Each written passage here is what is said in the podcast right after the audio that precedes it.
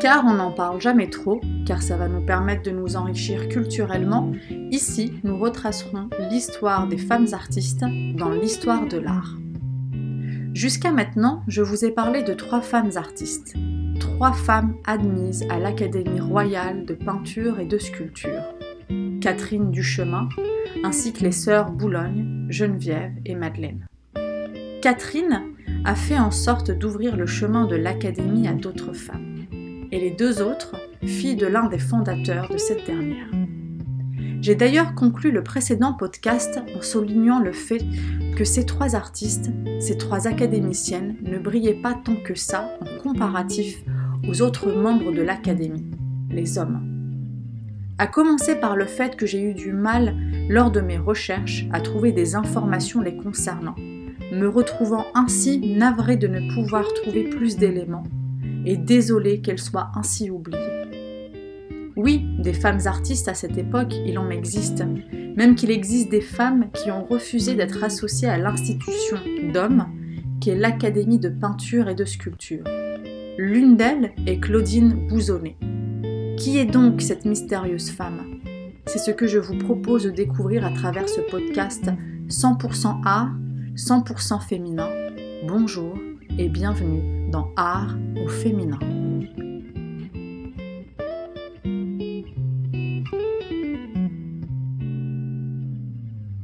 Claudine Bouzonnet-Stella est venue au monde à Lyon le 7 juillet 1636 et morte à Paris le 1er octobre 1697.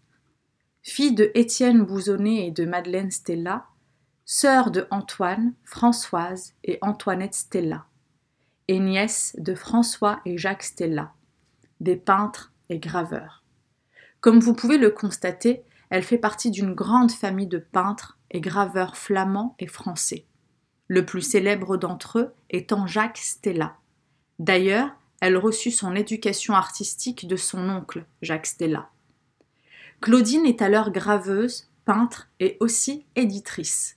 Elle peint un nombre considérable de tableaux, mais c'est surtout à son talent de graveur qu'elle dut sa juste célébrité. Notamment des gravures de Nicolas Poussin et de son oncle, Jacques Stella. C'est surtout à Jules Guiffret que nous devons de connaître non seulement les œuvres, mais aussi la vie privée et le caractère de cette femme artiste. Les pièces qui la concernent et qui ont été publiées dans Nouvelles archives de l'art français, publiées en 1877, que je vous invite d'ailleurs à lire. Cet ouvrage nous permet non seulement de prendre conscience de l'existence de cette femme, mais aussi de prendre connaissance du méticuleux inventaire des tableaux, dessins, estampes et livres qu'elle possédait, ainsi que les planches qu'elle avait gravées. Rédigé par elle en mai 1663 sous format d'un testament holographe. À travers cela, nous pouvons qu'admirer sa manière large et simple, d'une allure digne des grands artistes, qui d'ailleurs était formé au meilleur maître car Claudine possédait une belle collection d'estampes où se trouvaient les plus belles œuvres de Marc-Antoine, d'Albert Dürer et d'autres artistes célèbres. Collection qu'elle légua par la suite à ses divers parents, collection de tableaux représentant un capital considérable.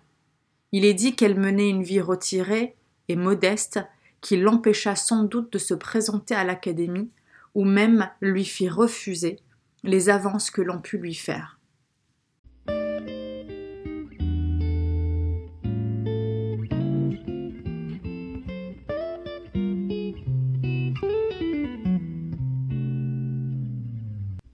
Un grand merci pour votre écoute.